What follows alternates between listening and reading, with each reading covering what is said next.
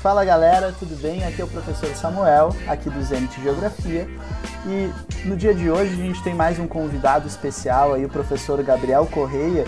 E eu convidei ele para a gente bater um papo sobre a questão dos conceitos geográficos e o seu potencial explicativo de mundo, né? Então a gente explica o mundo por meio das palavras que a gente utiliza, por meio dos conceitos. E a geografia, como uma ciência, ela vai se utilizar desses conceitos. Por isso que a gente tem que ter uma clareza no entendimento desses conceitos e principalmente poder entender e refletir sobre esses conceitos. No momento em que se relativiza tantos conceitos históricos, geográficos das ciências humanas, é extremamente importante que a gente retome essa discussão e que a gente possa trazer isso à tona. Além né, de toda a importância que tem desses conteúdos nos ajudarem na interpretação de textos, na interpretação de questões, de vestibulares e concursos. Então é urgente e extremamente necessário que esse assunto seja debatido e discutido e ninguém melhor para trocar uma ideia sobre isso, né? O professor Gabriel, que tem um trabalho, né, não só de sala de aula, mas também um trabalho acadêmico a respeito disso. Então eu vou deixar tu te apresentar, que ninguém melhor do que tu mesmo para te apresentar e já trocar uma ideia explicar um pouquinho sobre qual que foi, né, o teu objeto de pesquisa do teu trabalho, o que que isso contribuiu aí com a tua carreira como professor. Então contar um pouquinho aí dessa dessa tua investida acadêmica. Oi para todo mundo, né, gente? Mas primeiro agradecer o convite. Acho que é muito importante essa tua iniciativa de divulgar uh, conteúdo de ciências humanas, geografia e dentre outras coisas que a gente consegue abordar nos nossos canais, né? Eu acho que nesse momento que se nega tanto a teoria, se faz fundamental trazer o debate teórico de novo, trazer o debate científico de novo, e essas mídias com os nossos alunos, né, com os nossos companheiros, a gente conseguir de fato trazer essa conversa. Bom, no geral, Samuel, o que, que é interessante eu falar, né? Primeiro, eu sou professor de educação básica, ensino fundamental e médio, mais ou menos 10 anos de sala de aula, né? Completei em agosto do ano passado, 10 anos. Comecei cedo, né, por causa do pré-vestibular, que é um meio que tanto eu quanto tu atuamos, a gente sabe das mazelas que tem nesse meio, mas logo fui para a escola, né, movimentos sociais e, e, fui me desenvolvendo como professor de geografia. E nessa trajetória, assim, foi importante pensar sobre teoria, né? Sempre me senti provocado, tanto principalmente nos movimentos sociais, Samuel. Foi uma situação de, de dar aula e tentar entender o que de fato nós estamos fazendo nesses movimentos, o que de fato, onde a minha prática como indivíduo, como professor, se insere num todo, né, numa luta social e tal. E eu acho que isso foi o que provocou o meu mestrado. A gente brinca que a geografia tem aquelas pesquisas de ah, a produção de arroz do rio Taquari, e a gente uhum. que são muito específicas, etc. E eu fiz um movimento reverso, fui discutir epistemologia, né? Peguei uma estrutura teórica grande, uma metateoria, uma influência epistemológica, e fui tentar desmembrar as categorias dela dentro do meu objeto de pesquisa, que era o lugar em geografia, né? No caso, a a estrutura, a, minha, a teoria que eu escolhi como método era o marxismo. E aí tentei entender como o marxismo aparece na geografia brasileira, como ele, se ele de fato tem uma proposição metodológica, se é uma influência de fato metodológica na geografia, e principalmente como ele pode ser um instrumento, né, a partir do conceito de lugar, para a pedagogia, para o ensino de geografia. Sim. Então, mais ou menos por aí que eu fui no mestrado. Querendo ou não, tu, tu fez um movimento de voltar, né, a origem de todas as ciências, que é a filosofia, né? Então, quais são os questionamentos que estão na base do entendimento né, da geografia como ciência, né? Perfeitamente. Eu acho que acho que exatamente por aí. Quando eu comecei a pensar o meu trabalho, eu tinha muito medo de cair demais na filosofia, inclusive, né? De ficar, ah, não, vou fazer um trabalho de epistemologia, eu vou atrás de categorias e conceitos e eu não tenho um problema de fato geográfico. Isso me provocou muito. Mas o meu orientador, Nelson Rego, grande Nelson Rey, grande ele foi lá e ele, ele, e ele é um cara muito parceiro, né? Um cara que entendia o fato de eu dar 40 períodos na semana de sala de aula, então foi necessário esse diálogo com ele. Mas ele foi um cara que sempre me botou muita pilha a estudar teoria, né? E sempre trazia essa ideia de que no departamento poucas pesquisas falavam sobre isso. Por mais que eu não tenha conseguido dar o refino que talvez eu quisesse, né? Eu acho que vale a provocação de ter um trabalho nessa linha aí. E como professor, valeu demais estudar teoria, né? A nossa prática começa de fato a se engendrar no nosso pensamento teórico e muitas coisas que tu vê que tu repete, que tu reproduz, que tu faz, tu passa a criticar, passa a tentar entender. Eu acho que o estudo teórico é algo a ser incentivado, né, pelas escolas e não do jeito que a gente anda aí, né? Claro. Com certeza é algo muito corajoso da tua parte, né, estudar teoria. E eu vou fazer uma confissão aqui, que eu estava me envolvendo numa questão de pesquisa, e daí era uma pesquisa que envolvia muito a questão não era, uma, não era uma pesquisa teórica, mas envolvia muito o conceito do território. Daí nisso, né, conversa com o orientador, não sei o que, daqui a pouco o orientador me dá um livro de 300 páginas falando sobre somente um conceito, sobre somente território. Eu pensei, bah, o que, que tem na cabeça desses imbecil de, de, ao invés de chegar num acordo, né, todo mundo combinar, o território vai ser isso, eles escrevem 300 páginas sobre território. Né? Isso, né, ah, passando na cabeça de um estudante de 20 e pouquinhos anos, né? Mas hoje em dia, é claro que eu reconheço a importância da reflexão sobre o conceito, mas às vezes é meio desesperador, assim, tu se sentir num oceano de reflexão de teoria e às vezes sentir falta né, de uma boia mais prática, né, mais pragmática para poder se agarrar. Não sei se tu te deparou com isso dentro da tua pesquisa, mas eu acho que é uma questão também a se colocar. Não, Samuel, perfeito. Eu acho que não só na pesquisa, né? Nós somos filhos da mesma universidade e a gente sabe quantas vezes aquela universidade nos provoca teoricamente. Eu acho que a URSS é, é uma casa para mim e eu, eu, acho que foi uma, um dos lugares onde, cara, existe um conceito de território, mas existem 500 abordagens, né, sobre esse conceito, metodológicas e problematizações possíveis que é um oceano pesquisador de fato olhar para a realidade geográfica e pensar assim, olha, como eu vou abordar território, qual é o território de meu território de análise, né? Que problema social eu estou procurando? E conforme tu responde essa primeira pergunta, que problema social eu estou procurando, né? Que eu estou problematizando, tu vai responder de fato que território tu está discutindo. Então é, eu acho que é uma influência da nossa casa essa essa problematização. Quando eu, por exemplo, na minha pesquisa, o conceito de lugar, quando ele é abordado, né, de uma forma geral em epistemologia, o seu uso tradicional que vai ascender muito com a fenomenologia, com a geografia mais humanista. Ela vai trazer muito um centro no conceito ao indivíduo, ou seja, como esse indivíduo se relaciona com o seu espaço de vida, como ele produz de fato né, os significados, aquela pracinha perto da minha casa, aquele ambiente né, onde eu tenho uma vivência, um cotidiano, amigos, relações. Então, se centra muito no indivíduo quando eu vou produzir o meu, meu trabalho de mestrado, eu vou buscar para o lado do marxismo, né? Ou seja, como as contradições das relações de produção, a materialidade, né? Modo de produção com a vida do indivíduo numa relação dialética, como isso produz o lugar, né? E o pior, como além de produzir o lugar, como eu utilizo isso como instrumento pedagógico. É um ponto de vista interessante, né? E eu, eu acredito que dentro da geografia a gente tem uma certa organização conceitual, né? quando a gente vai falar dos conceitos geográficos, a gente sempre traz para abordagem espacial, né? Então, eu vejo, né, que o espaço é o conceito que ele está na base de todos os outros conceitos geográficos. Então, tu trabalhaste muito a questão de lugar, mas para tu poder trabalhar a questão de lugar, tu teve que conceituar o espaço também? Para eu entender um pouquinho sobre o que, que é o lugar, né, eu tive que trabalhar com o conceito de espaço. A perspectiva que, que eu trabalho, não só eu, né, eu, meu, minhas bases de referência são o professor Milton Santos, a professora Dirce, nossa, lá do departamento, tem um texto maravilhoso, chama Uno e Múltiplo, né, a perspectiva dela de que o espaço é uno, no sentido que é a totalidade, e múltiplo, porque ele tem diversas expressões, como o lugar, a região, o território. Então eu acho que nesse sentido é, já, já respondendo a tua pergunta, quando a gente trabalha com qualquer conceito da geografia, a gente tem que entender ele como não uma coisa totalmente nova, mas uma expressão do espaço geográfico, né? E que tipo de expressão tu está buscando é o que define o teu conceito. Quando eu comecei a trabalhar com a noção de espaço, a primeira, o primeiro contato que eu tive em epistemologia foi o professor Milton Santos, né? A ideia de trabalhar com o espaço como uma totalidade complexa.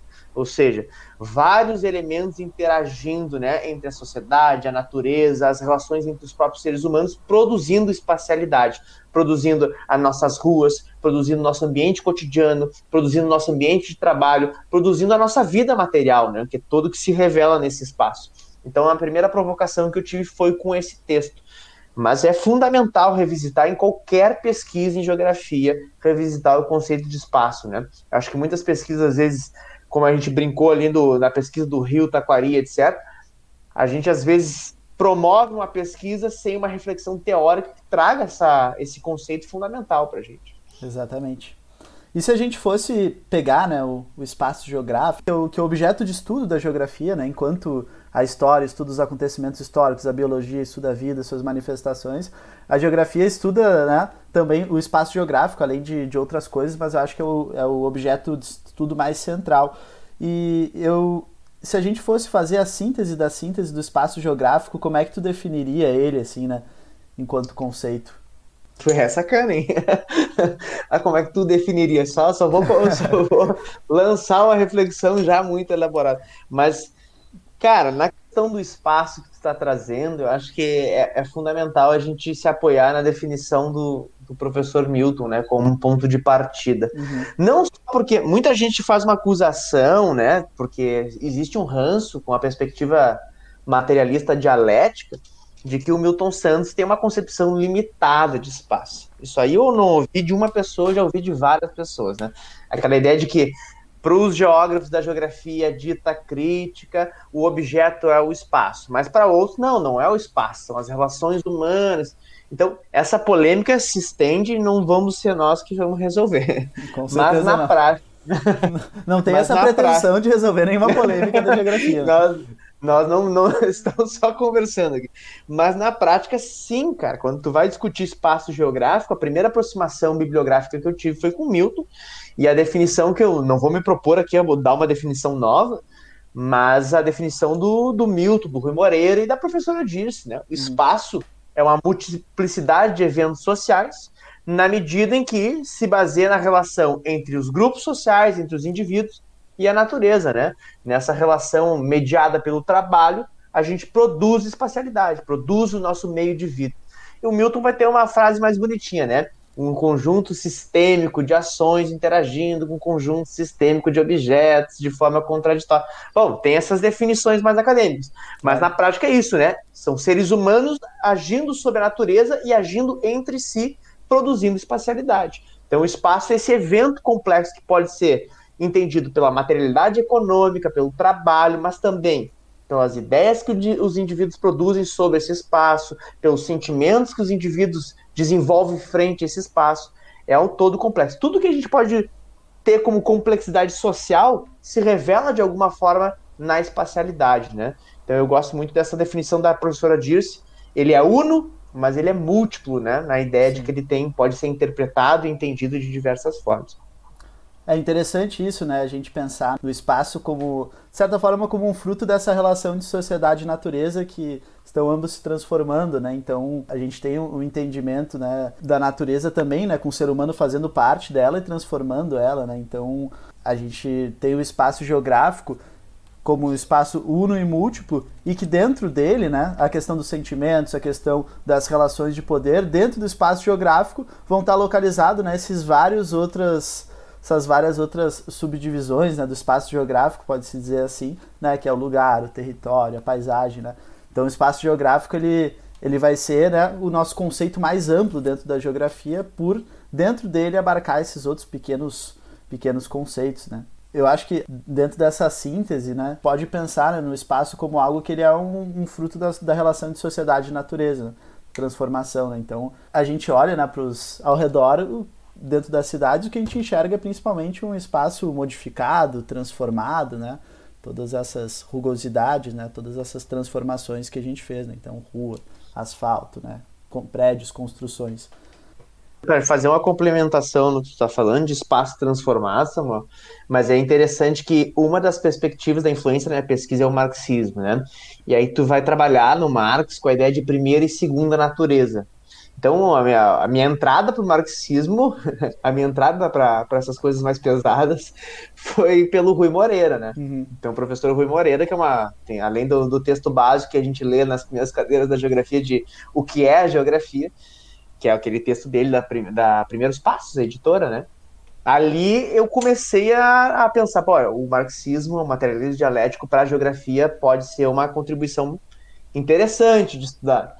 E aí fui atrás. E é interessante como eles trazem essa ideia de primeira e segunda natureza do Marx, né?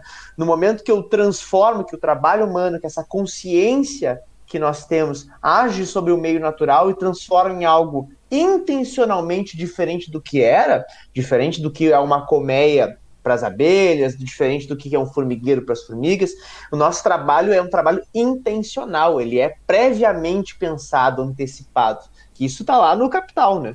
A ideia de que o nosso trabalho é totalmente diferente de qualquer outro agente da natureza, porque ele é consciente, ele pressupõe patamares de abstração muito distintos. Então, quando eu transformo essa natureza com a minha ação, com o meu trabalho como indivíduo e como coletivo, eu me transformo e produzo esse espaço geográfico. Aquela primeira natureza, né, aquela natureza, vamos botar entre aspas, natural, antes dessa ação, se torna a segunda natureza, fruto do trabalho.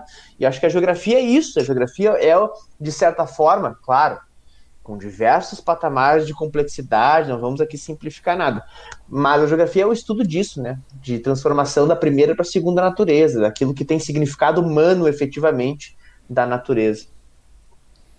É, basicamente uma adaptação, né, nossa ao meio natural para tornar a nossa vida mais fácil, né, mais confortável. E dentro disso a gente vai transformando o espaço geográfico né, em um espaço cada vez mais transformado e modificado. Bom, então é interessante né, a gente trazer, e até queria ver o que pode contribuir com, com isso, essa, esse, essa noção da gente pensar o espaço enquanto conceito mais amplo da geografia, porque dentro dele né, a gente vai ter o lugar, né, enquanto o espaço geográfico delimitado pelo pertencimento, pelo sentimento, né, que é a tua linha de pesquisa. Dentro dele a gente vai ter o território, né, o espaço geográfico delimitado pelas relações de poder, né? A gente vai ter também a paisagem, o espaço geográfico delimitado pelo que a gente pode perceber por meio dos nossos sentidos, pelo, pela visão, né? Pela... Então, a gente tem o espaço geográfico abarcando, né, dentro dele, esses outros conceitos. E esses são conceitos que a gente utiliza para interpretar e para observar né, o mundo que a gente vive. Qual tu acredita que seja melhor para a gente começar dentro desses outros? Vamos fazer um panorama geral, começando pela paisagem e depois vamos, vamos na sequência.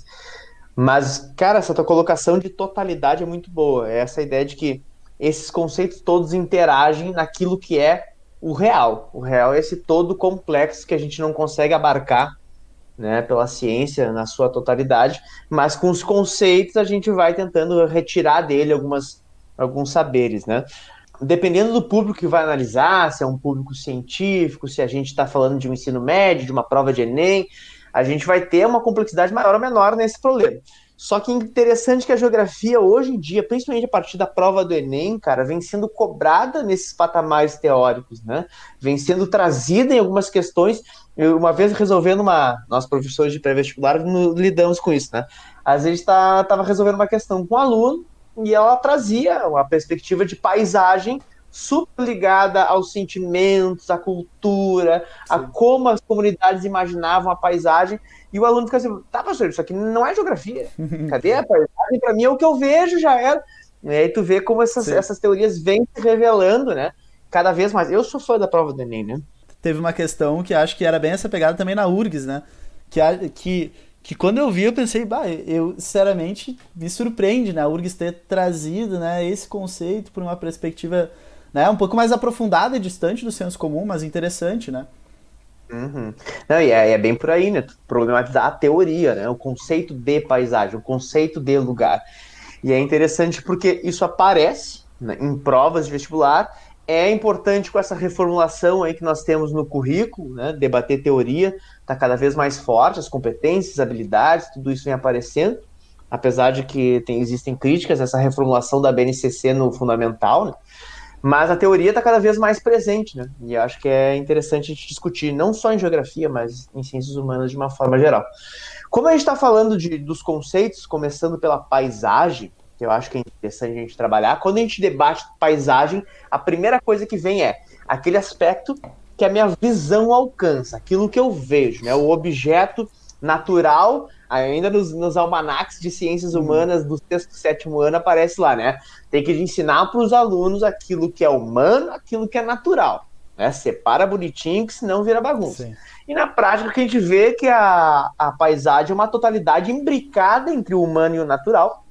Onde essas coisas se misturam em maior ou menor grau, né, dependendo da tecnificação da, da sociedade. Mas na prática, o que a gente vai ver né, na paisagem? A paisagem eu gosto de definir, até vou te perguntar como tu gosta em, uhum. em currículos em, em geral, mas eu gosto de definir ela como como nós percebemos o espaço. Eu acho que é a ideia de como o espaço de fato é percebido através da minha visão, através também da minha memória, dos meus uhum. sentimentos, mas principalmente, né, através dos meus sentidos de uma forma geral. Eu me lembro que em epistemologia se brincava, né? existe paisagem sonora? Aí a professora disse, brincou, se eu te largar em São Paulo, né, no meio de São Paulo, vendado, e depois te largar no meio da Amazônia, tu vai ver que tu não está no mesmo lugar, no mesmo espaço, vivendo as mesmas relações, né? Então, de fato, a paisagem tem expressão sonora, tem cheiro. Então, é como nós, como indivíduos e coletivo, percebemos esse espaço. Eu conceituo de uma forma bem parecida, né? A paisagem é o espaço geográfico delimitado pela nossa percepção, pelos nossos sentidos de uma forma geral, né? Então, os sons. É, claro que o nosso sentido primordial, né, da maior parte de nós é a visão. Então acaba sendo, né, uma delimitação pelo visível. Eu normalmente quando trabalho isso com, com fundamental, né, mais com as crianças, eu peço, galera, eu quero que cada um de vocês desenhe uma paisagem sem olhar o desenho do colega. E daí quando quando eu revelo os desenhos, os desenhos são todos muito parecidos, né? E é sempre uma paisagem no sentido de algo que a gente, que a gente enxerga, né? Então, o solzinho, né? O morrinho, a casinha. Então, todas as paisagens são muito semelhantes e sempre ref se referindo a algo que a gente enxerga, naquele né? plano de fundo do Windows. Só que é muito engraçado porque às vezes a gente pensa, tá, beleza, é o que a gente enxerga, todo mundo enxerga coisas iguais. Só que, na verdade, não, né? Cada, cada um enxerga o mundo sob seus próprios olhos. Então, às vezes eu, eu, eu gosto de trocar uma ideia sobre isso com os alunos, principalmente assim, pensa, acabou de chegar, chegar aqui em Porto Alegre um amigo de vocês que veio da Tailândia. Ele nunca veio para Porto Alegre. Daí vocês estão levando ele para conhecer a cidade, né? Daí vocês passam pelo laçador. O que que vocês estão só enxergando, né? Vocês não estão ali, tá? Estão só enxergando o laçador. O que que tá remetendo aquilo para vocês? Bah, o sentimento, identidade gaúcha, né? Toda aquela vestimenta, a pilcha e tal, a questão do campo, dos pampas. E pro tailandês que está do lado de vocês observando o laçador, né? Um cara vestido meio estranho, né? Vocês passaram pelo mercado público, quantas memórias afetivas não vão, não vão despertar ali, né? Tu pode nem sentir o cheiro de peixe, mas tu olha pro mercado público e tu lembra daquele fedor de peixe, né? Característico daquele lugar, né? Daí passa pelo gasômetro, né? Pode passar pelo gasômetro às duas da tarde, tu vai te, te lembrar, né? Um porto alegrense vai lembrar de algum momento ali no pôr do sol, né? Tomando um chimarrão, o tailandês vai olhar, né? Bah, uma chaminé meio estranha. Então, é, eu também é legal trabalhar com essa ideia de que a paisagem é relativa, porque cada um enxerga o mundo com seus próprios olhos a partir das suas próprias memórias. Então isso que tu trouxeste, né, de que a paisagem ela é enxergada por meio da memória, também é interessante, né? E também abre, né, um outro leque de interpretações do conceito não ficar tão fechadinho assim, só pela nossa percepção, né? Então, Perfeito. claro, tipo, a paisagem é o que a gente vê do substrato físico material, Porém, o que, que tem por detrás do substrato físico material? Se tu nunca foi para Tailândia e tu está indo visitar teu amigo que tu tá levando para conhecer em Porto Alegre, tu vai ver ali várias coisas que para ele podem remeter várias lembranças, memórias, sentimentos e percepções que para ti não, não, não te despertam nada. Então é interessante a gente trazer essa perspectiva também. Não, e é, e Samuel, concordo, e a ideia principal que eu acho que é interessante a gente trazer o Milton de novo, né? O Milton tem aquela ideia de que a forma só tem sentido frente ao todo, né? Então, quando eu olho para um objeto espacial, uma paisagem, quando eu, quando eu percebo ela, eu só consigo dar sentido para a forma que eu estou olhando na medida que eu compreendo dinâmicas que são fora daquele lugar, que de certa forma aquele lugar compõe, mas também é influenciada por. Eu gosto de brincar com meus alunos, né?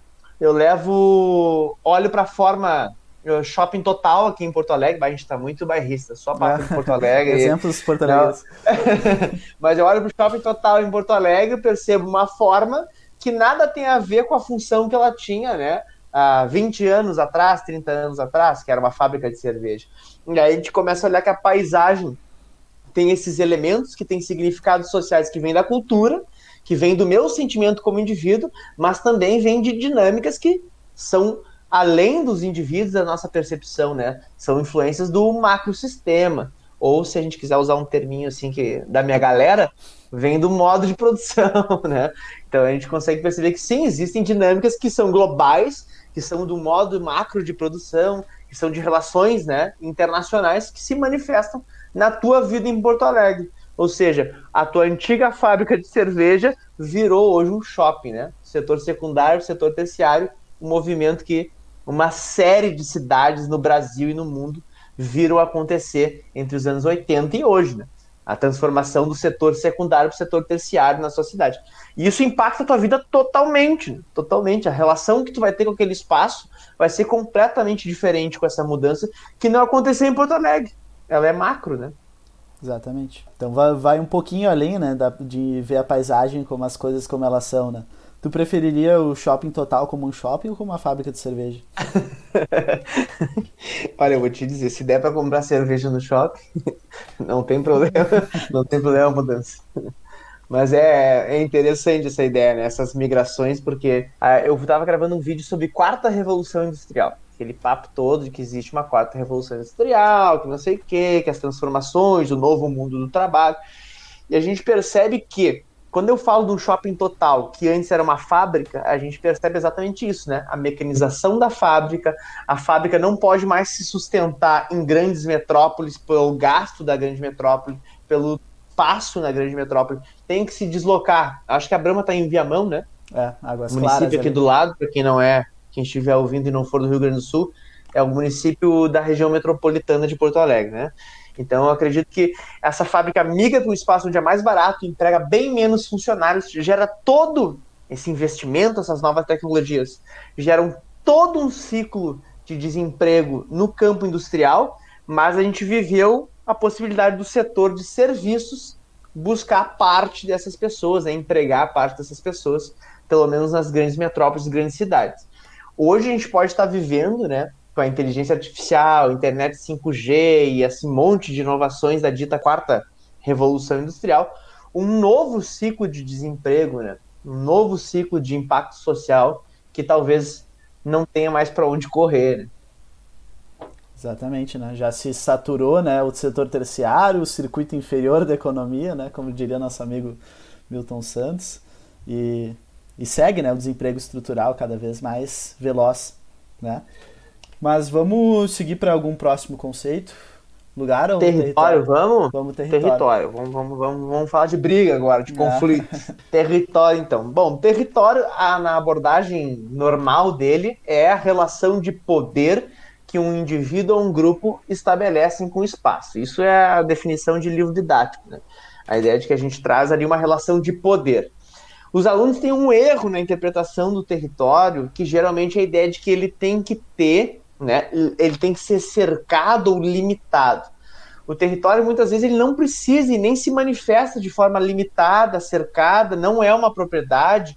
O território é uma relação de pertencimento e poder. A ideia de que aquele grupo naquele espaço tem uma relação de pertencimento, de vivência, de cotidiano e se entende como parte daquele espaço, né? E por isso, se alguma força externa vem a tentar ameaçar ou remover essas pessoas, desenvolve, e aqui a professora Adriana Dorfman me ensinou território como nunca, nas nossas cadeiras lá no departamento, que ela dizia, né?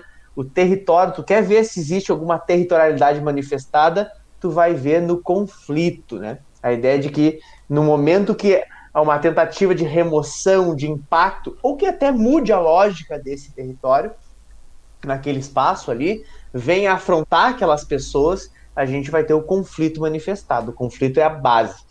Mas qual é a origem da territorialidade? Qual é a origem desse poder? Bom, pertencimento cultural, que é algum símbolo histórico, cultural que seja fundamental para aquele grupo naquele espaço. Recursos, geralmente na geopolítica, na história da nossa geopolítica, né? com Hatzel, buscar a história da geografia política, se dava uma noção de território como um ambiente dominado em função dos seus recursos, né? Hoje a gente tem uma visão bem mais complexa disso. O nosso território ele se manifesta de forma até uma sinagoga, um, um elemento histórico-cultural que é fundamental para aquela comunidade. Se tu, se tu tentar destruir esses objetos ou invadir, tu vai ter um conflito, né? A ideia, a pessoa tem um pertencimento, uma relação com o espaço que vai muito além se tem água, se tem petróleo, se tem gás, né? As pessoas têm significado com a sua vida que vai além dos recursos naturais. Então, eu acho que nesse sentido o território é essa relação de construção histórico-cultural, pertencimento e principalmente poder sobre o espaço. Boa. Não, me identifiquei com várias coisas que tu falou. Uma palavra que me ajuda muito também a, a sintetizar né, esse entendimento de território é a palavra dominação, né? Só que a dominação, ela muitas vezes ela é constatada justamente nessa questão da disputa, né? E para entender o território me ajuda muito o, o entendimento do professor Marcelo Lopes de Souza da UFRJ, que ele inclusive utiliza da filósofa Hannah Arendt, que ela coloca, né, num, num, trecho ali que ele cita no texto, que a violência e o poder eles são opostos no sentido de que quando eu tenho um poder plenamente estabelecido, né, quando eu tenho poder plenamente estabelecido, eu tenho a violência controlada. Quando eu tenho a violência, eu estou simbolizando, por meio daquela violência, uma disputa de poder. Né? E é, o que, que é o poder espacializado, né, digamos? Seria justamente o território. Então, se o espaço, né, como é que eu faço para saber se aquele espaço geográfico que eu estou me referindo é um território ou não é?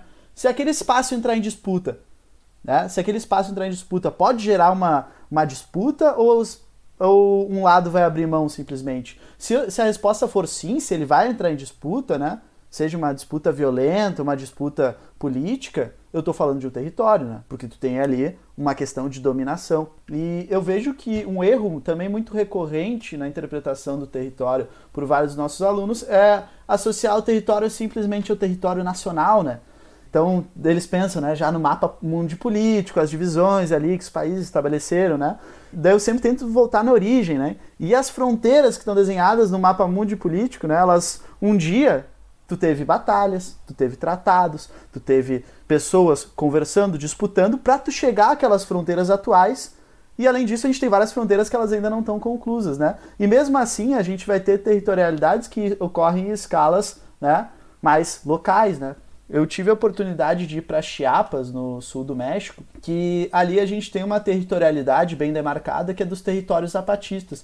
E é muito interessante porque quando tu vai te aproximando, né, tu tá dentro de Chiapas, é um estado tal, né, uma parte da, da Federação dos Estados Unidos do México, daí tu vai te aproximando do, do, dos territórios zapatistas, daí tem umas placas bem grandes, né, Daí ali diz: você está em território zapatista em rebeldia. Aqui manda o povo e o governo obedece. Já fica, opa, não, aqui tem, tem uma relação de dominação. Daí, junto dessa mesma placa, né, espanhol, né, se proíbe estritamente o tráfico de armas, plantio e consumo de drogas, bebidas embriagantes, eles não podem beber, venda ilegal de madeiras e não a destruição de, da natureza. Ou seja, além de tu ter uma relação de dominação, tu tem uma normatividade. Daí tu vai entrar nos territórios zapatistas, Tu tem que apresentar ali teu documento, como se estivesse entrando numa aduana dentro de um país, só que na verdade tu não saiu do México. Só que para tu ter essa relação ali de dominação dos territórios zapatistas nessas regiões dentro de Chiapas, né, que se tornaram territórios, tu teve vários anos de disputa, né, de disputa contra o exército formal, né, de uniforme do México. Daí depois que o exército desistiu Desistiu não, mas ficou feio o exército ficar matando uh, pessoas de movimentos sociais, eles mandaram os paramilitares, né, e remuneravam por cada cabeça de zapatista trazida, e a resistência por meio desse conflito, de fato foi um conflito armado, né, acabou gerando uma relação territorial que ela é bem interessante de se analisar. Então, eu gosto sempre de chamar a atenção quando eu falo de território, de que o território ele não vai acontecer somente na escala do território nacional, a gente vai ter várias microterritorialidades, inclusive vários exemplos muito mais micro do que esse que eu coloquei. Ah, maravilhoso, Samuel, maravilhoso. Eu acho que é. Que legal ter tido essa experiência aí, né, cara? Eu não sabia que eles já tinham até uma normatividade, né, de, de como fun... aqui funciona assim. Não sabia que tinha já, é, é mas que massa. É, é, proibido beber, não sei se a gente ia dar certo lá. é, não, é, eu sou, sou comunista do trago. Assim como Marx, sou comunista que precisa do, do aditivo.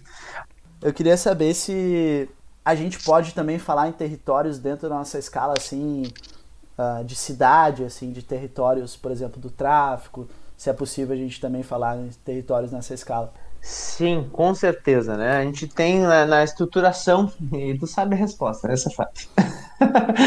Mas eu digo, sim, cara, com certeza. Né? Quando a gente vai pensar na cidade, gente, existem diversas micro-relações de poder, né? Que manifestam, sim, também com o espaço, né? Tem um exemplo que eu acho maravilhoso, que é a primeira vez que eu ouvi falar foi da pesquisa do Ben-Nur, que trabalha com a questão de gênero, prostituição e tal, e territórios LGBT em Porto Alegre, né? O Ben-Hur ele traz uma reflexão bem interessante sobre as territorialidades na redenção. Redenção para que a gente, eu estou dizendo, né? A gente só fala de Porto Alegre, a gente é muito provinciano. Mas na num parque aqui central, vamos pensar num parque de centro de cidade, etc. Em Porto Alegre, que é o nosso caso, que é o Parque da Redenção, nós temos aquele ambiente dominical, né? Pessoal no domingo tomar um chimarrão, é lazer, aí estende a canga na grama. Tu tem os eventos históricos que um a maioria daqueles monumentos históricos são com fins militares, né?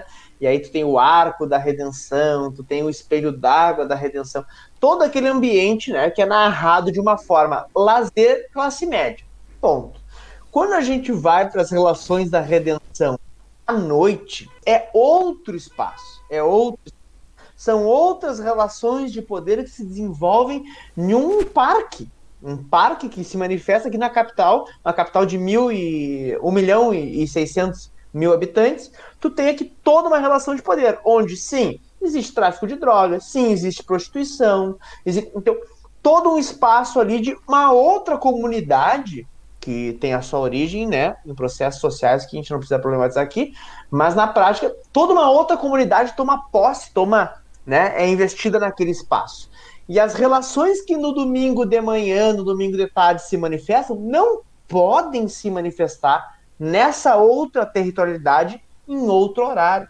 Então, é interessante a gente perceber que um mesmo espaço, além de ser local, ser pequeno, se manifesta com múltiplas territorialidades que se sobrepõem. O mesmo espaço ele vai ter relações sociais completamente distintas, né? E outro exemplo que eu vou trazer sobre a tua pergunta, que é um exemplo que eu adoro, que é uma, a relação que a gente teve né, numa desocupação comunitária em São Paulo. São Paulo nós tivemos, né? Eu não vou me lembrar o município, mas na prática nós tivemos ali uma, uma relação onde uma comunidade desenvolvida numa velha ocupação em oito anos de comunidade, se estabeleceram com um barzinho local, já tinha até alguns advogados, algumas iniciativas da comunidade de criar uma escolinha, um ambiente ali de lazer.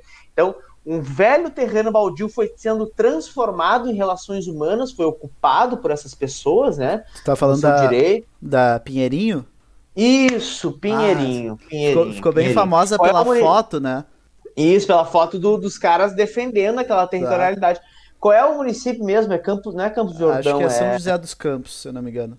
São José dos Campos, tu tá correto, é São José dos Campos. Então, Acho que tem, a, tem a ver com o período da Copa, se eu não me engano, né? Exatamente. Período anterior à Copa, onde o, aquele terreno que essa comunidade Pinheirinho ocupava era o terreno do Najinarras, que era um empresário brasileiro aí super processado de, de estelionatário e hoje não sei nem onde se não está na cadeia, né? Vale a pena pesquisar para a gente botar aí no podcast essa inserção, porque eu gostaria que ele estivesse na cadeia.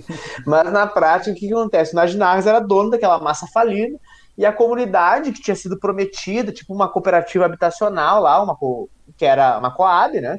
Onde eles seriam uh, realocados, ficava perto dessa propriedade do Najinarras.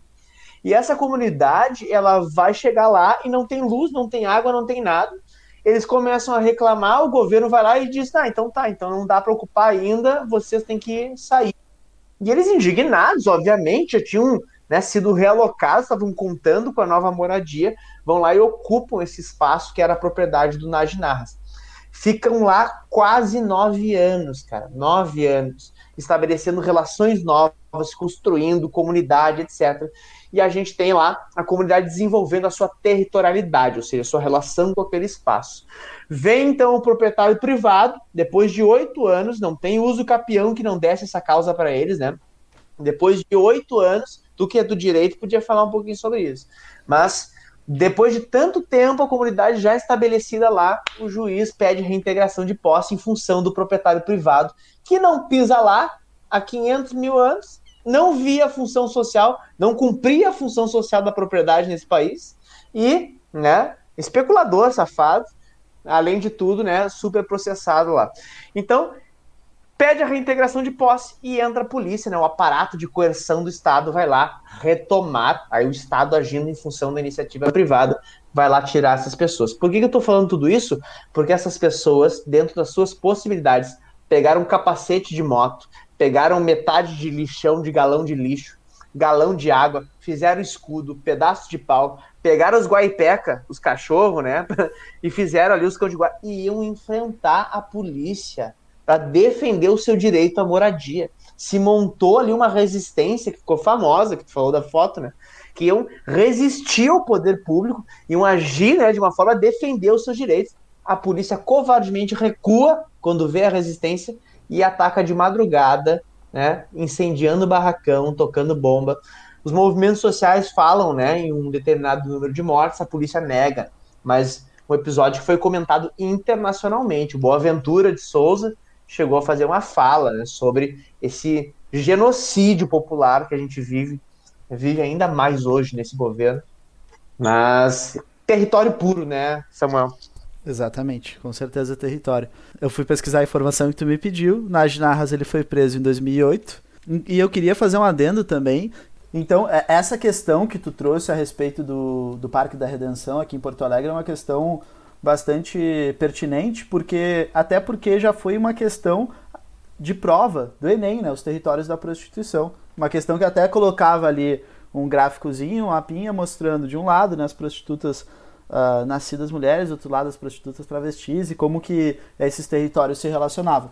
Então, bem interessante, bem pertinente a questão do território. E eu acho que a partir dos dois lados ficou bem ressaltado que o território ele pode acontecer em várias escalas, inclusive né, no mesmo lugar, se sobrepondo nessas territorialidades, dependendo do horário, dependendo do, do, do dia, né?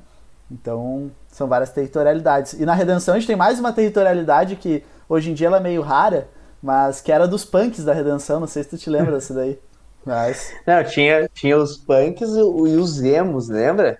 Uhum. E aí rolava as tensões, inclusive a Redenção, como Porto Alegre, para quem não, não sabe, teve uma cena rock ali, anos 80, 90. Porto Alegre tem as territorialidades do rock, né? Principalmente aquela região do da Osvaldo. E a galera adorava reivindicar aquela. Principalmente que é saudosista dos anos 80 aqui em Porto Alegre. É, ah, porque vocês não conheceram Oswaldo. E é exatamente uma memória espacial de, vida daquele espaço. E exatamente com tinha... esse sotaque, né? ah, vocês não conheceram Oswaldo. Se vocês querem saber como é que é o sotaque porto-alegrense, é assim. Bah, tá louco? Vamos tomar um chima lá na Redença e pá. Então é, é, é, que a região desse Parque Farroupilha, né, que é o nome real aqui de, de Porto Alegre, desse parque, ele tem várias dinâmicas, né? O, o, rock, a música, o lazer e depois a questão da noite ali que a gente falou, né, da prostituição, etc. São territorialidades que se imbricam numa realidade daquele espaço. A história da redenção não pode ser contada sem falar dessas pessoas todas, né? Então é interessante. Mas eu queria falar uma outra coisa que tu comentou ali né, do território, só para a gente não deixar de citar, tu já falou dele, né? O professor Marcelo Lopes, é, que vai, vai explorar muito essa microescala do território em alguns dos seus estudos, né? Inclusive, uma das primeiras vezes que eu, que eu ouvi essa definição dele, essa definição de território foi com ele, né? A ideia de que uma torcida, de, um estádio de futebol desenvolve micro-relações de poder, na medida que tu tem torcidas rivais. Aqui no Rio Grande do Sul a gente tem o Grêmio Inter, mas em São Paulo outras manifestações, no Nordeste outra, no Norte outra. Então a gente vai ter também relações de pequenos grupos com aquele espaço, na medida que inclusive conflitos podem se manifestar. Né? Então essa dimensão micro do território o Marcelo é uma ótima leitura para quem está buscando ainda. É, até brinco com meus alunos em aula quando eu estou trabalhando no território. Sempre tem a galera do fundão, né? Em toda sala de aula tem a galera do fundão. Eu falei, até vocês podem ter uma relação territorial, né? Se vocês que sempre sentam no fundão e daqui a pouco alguém né? Nerdzinho, que sempre senta na frente, comportado, resolve sentar no fundão. Vocês vão olhar para ele com uma cara estranha, vão puxar a cadeira dele, vão botar um chiclete para ele sentar, ou não. Daí eu brinco com eles, né? Que também pode ter uma micro, micro territorialidade.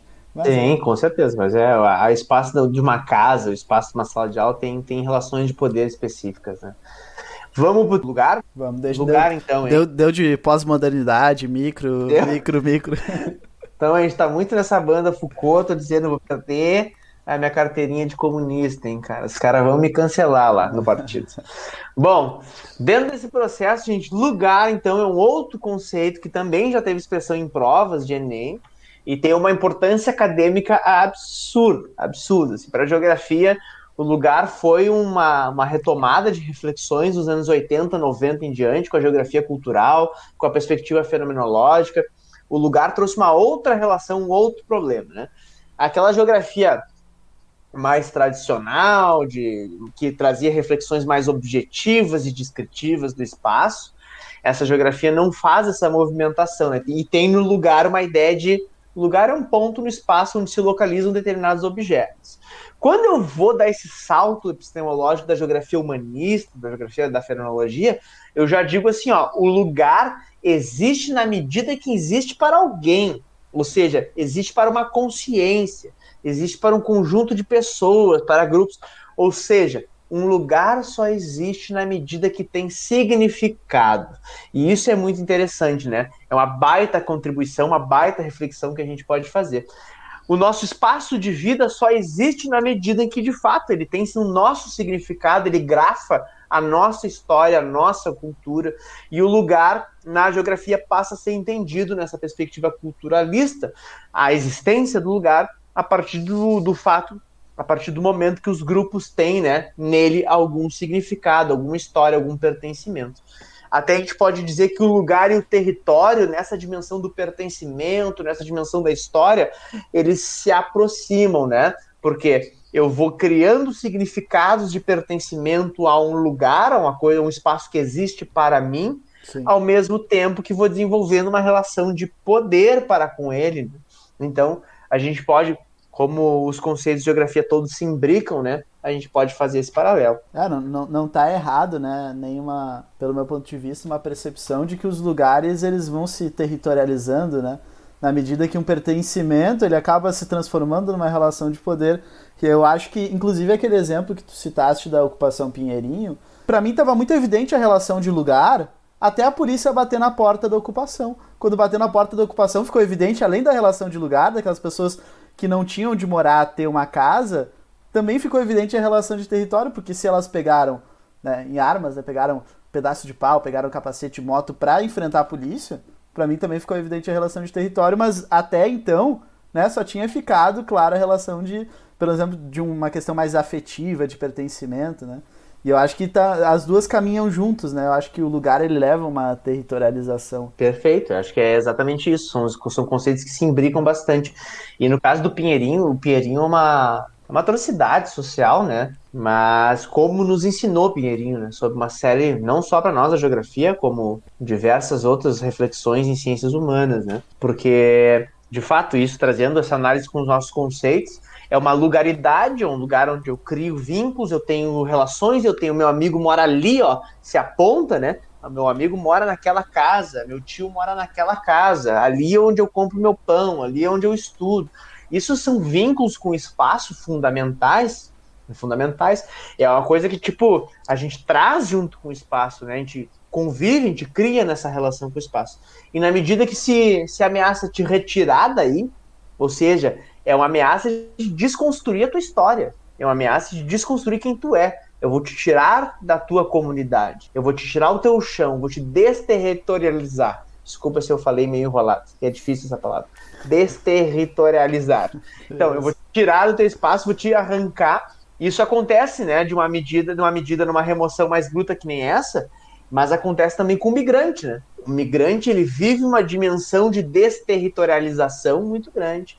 A ideia de que, por algum motivo, seja ele por própria vontade, por oportunidade de emprego, ou induzido a uma migração forçada, de expulsão por conflito, de perseguição religiosa, de fome, né, de expulsão pelas dinâmicas econômicas do sistema, esse imigrante ele se propõe a abandonar tudo aquilo que naquele espaço lhe tinha significado, a igreja, o, sei lá eu, se for cultural, o time de futebol, o amigo, a amiga, a, e abandona esse espaço em função de algo que lhe tira dali, se desterritorializa e, obviamente, né, no momento que vai sair de um espaço, vai chegar em outro, vai viver outras relações, vai se reterritorializar, né? É uma dimensão meio junta.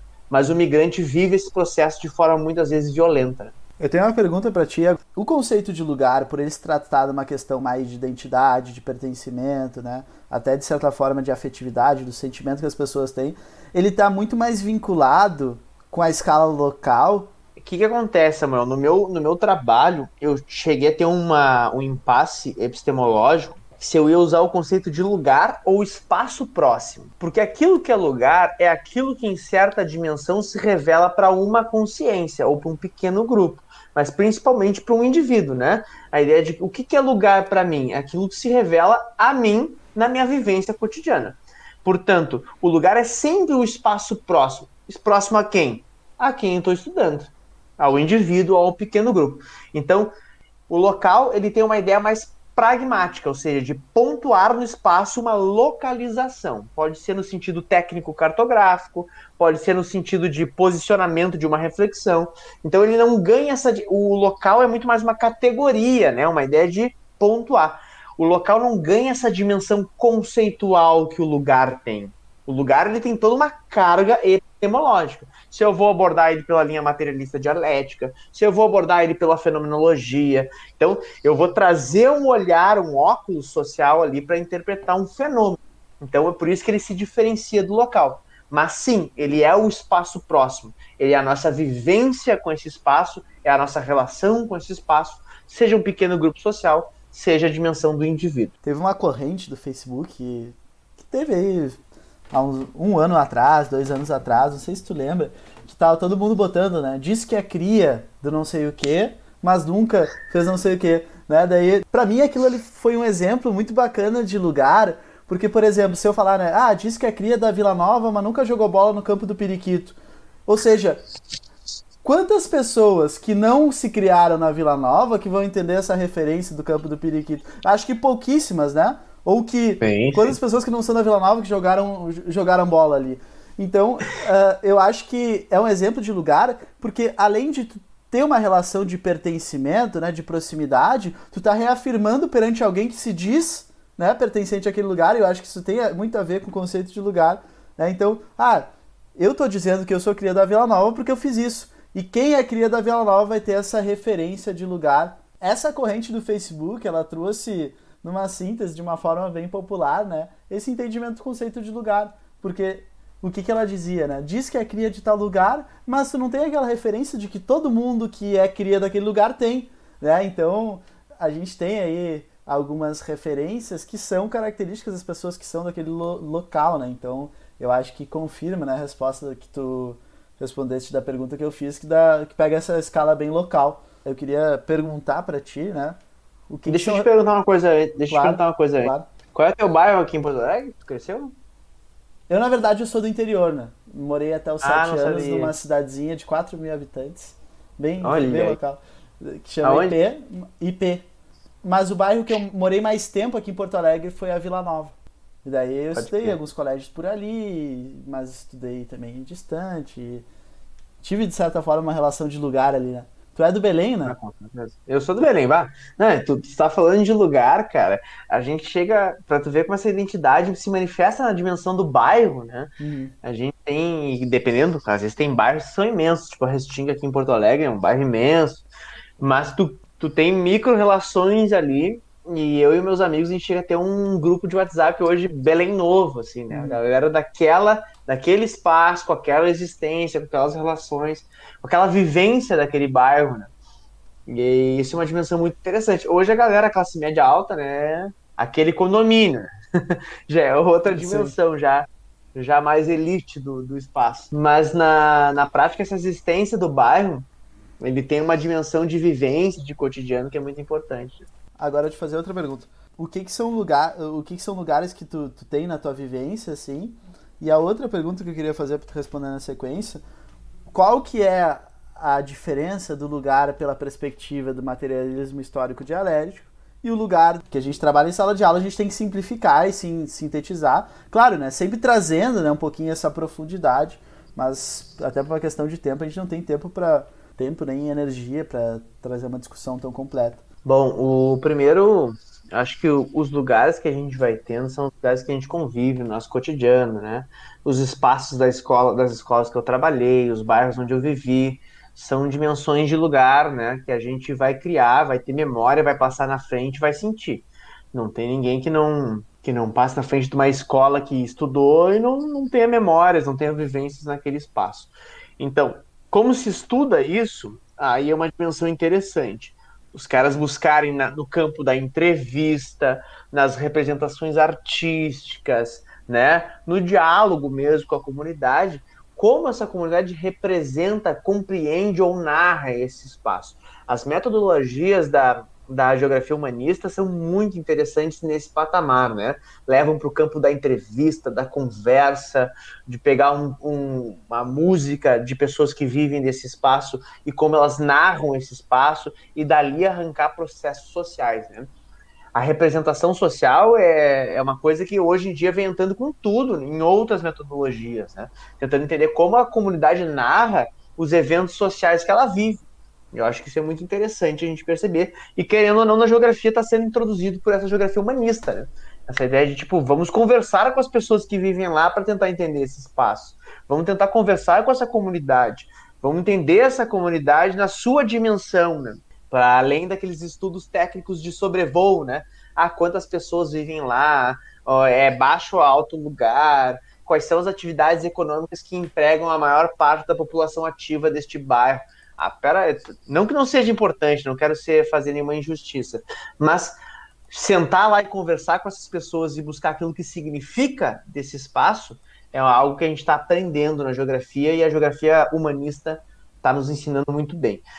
Na perspectiva materialista, é outra relação. É uma relação que eu te digo assim, ó, totalizante, que valoriza as dinâmicas dos conflitos de classe, que valoriza conceitos como modo de produção, formação econômica e social. Então, o marxismo ele vai ter uma, uma relação com um lugar muito distinto. Não o marxismo de Marx, mas o que a geografia fez com o marxismo. O Milton Santos tem uma coisa que eu acho genial num texto, que é o marxismo tem muito a ensinar a geografia mas a geografia tem muito a ensinar o marxismo. E isso para mim foi uma coisa que eu adorei ler no, na minha vida, né? É tipo assim, ó, de fato, né? A geografia tem muito a ensinar o marxismo.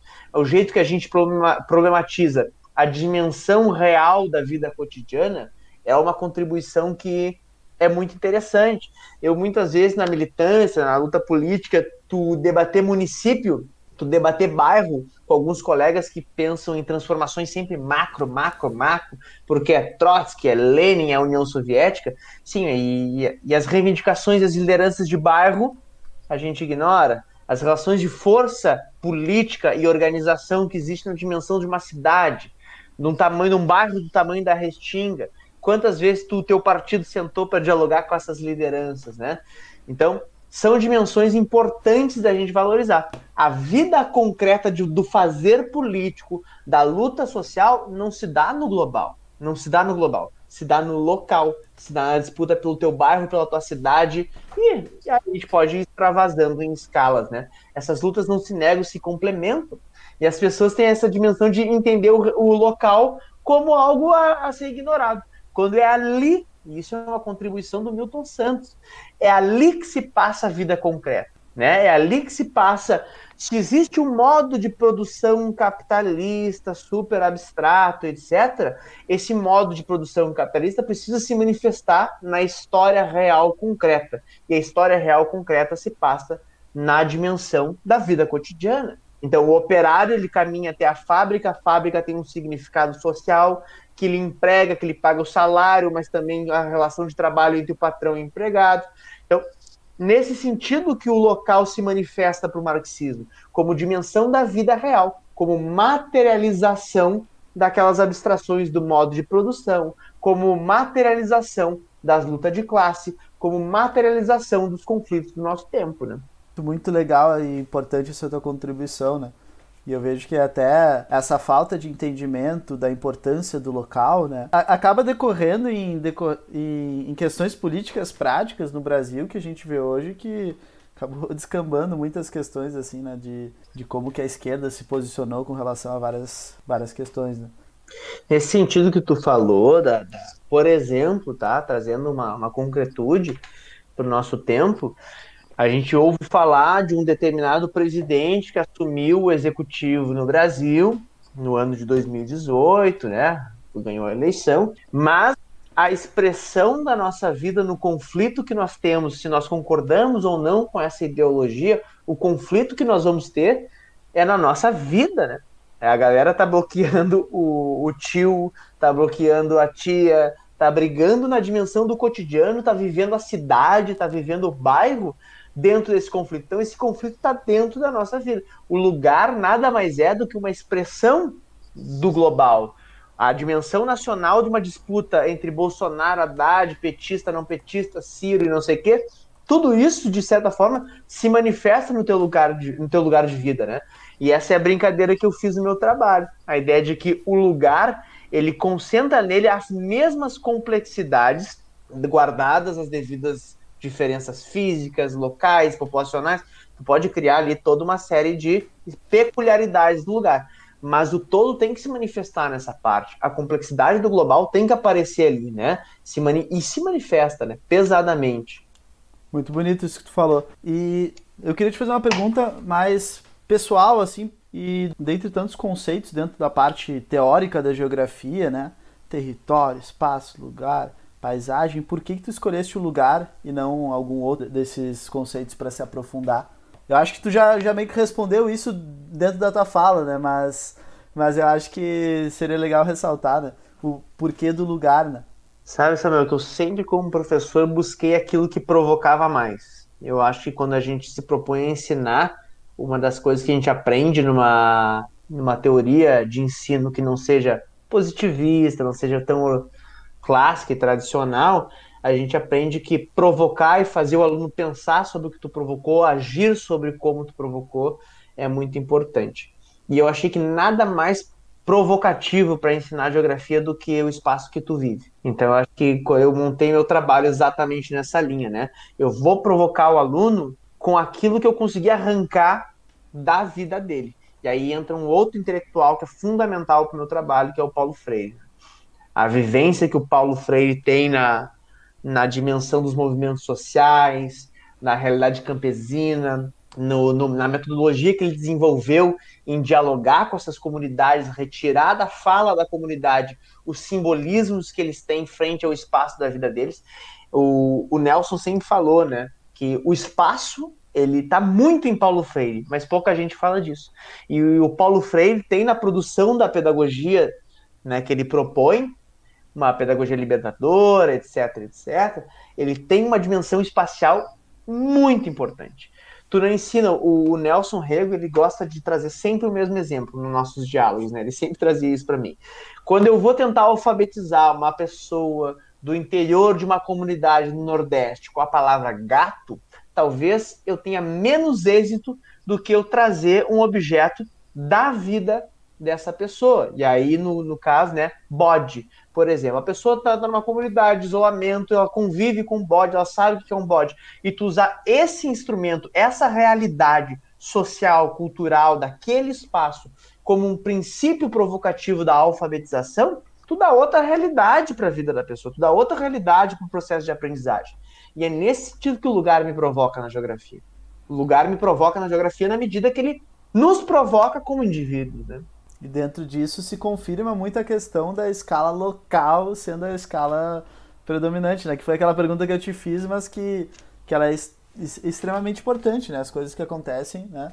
Dentro da nossa escala mais próxima, dentro do que a gente convive, dentro do que a gente sente pertencente, né? Então, nossos bairros, nossas comunidades, né? Muito interessante isso. Então, eu acho que a gente vai se encaminhando para o final. Não sei se tu queria dar uma mensagem final, mas eu gostaria de agradecer muito a tua participação. Sempre que a gente convida algum colega aí para participar, para conversar no podcast, é também uma vontade de, de também aprender e também trocar essas ideias e foi muito rico esse momento aí e espero que a gente possa fazer próximas aí sobre outros assuntos e debater mais assuntos com certeza. Então, agradecer muito aí a tua participação e não eu que te agradeço muito o espaço eu acho muito legal tenho uma vontade muito grande de falar da minha pesquisa né uma vontade muito grande a gente tem pouco espaço para debater teoria E as ciências humanas também não são um espaço, às vezes, que a geografia consegue encontrar diálogo tão fácil. Gente, uma coisa que a gente vem buscando, é importante buscar, mas é bom a gente ter um debate mais teórico da geografia, que vai além daquelas coisas de a gente ficar não que não sejam importantes, né? Ah, o movimento da terra, rios, etc., que é um preconceito que se tem, mas a gente debater teoria, né? Realidade social, eu acho cada vez mais importante. Te agradeço muito o espaço, Samuel. Foi um prazer enorme e discutir contigo epistemologia. E quando tu quiser, só me convidar aí. Com certeza, vamos pensar mais temas aí. E além de te agradecer pela participação, Gabriel, eu quero saber se tu tem redes sociais, tu tem alguma indicação cultural, se tem alguma indicação de um, do teu canal para passar aí pra galera.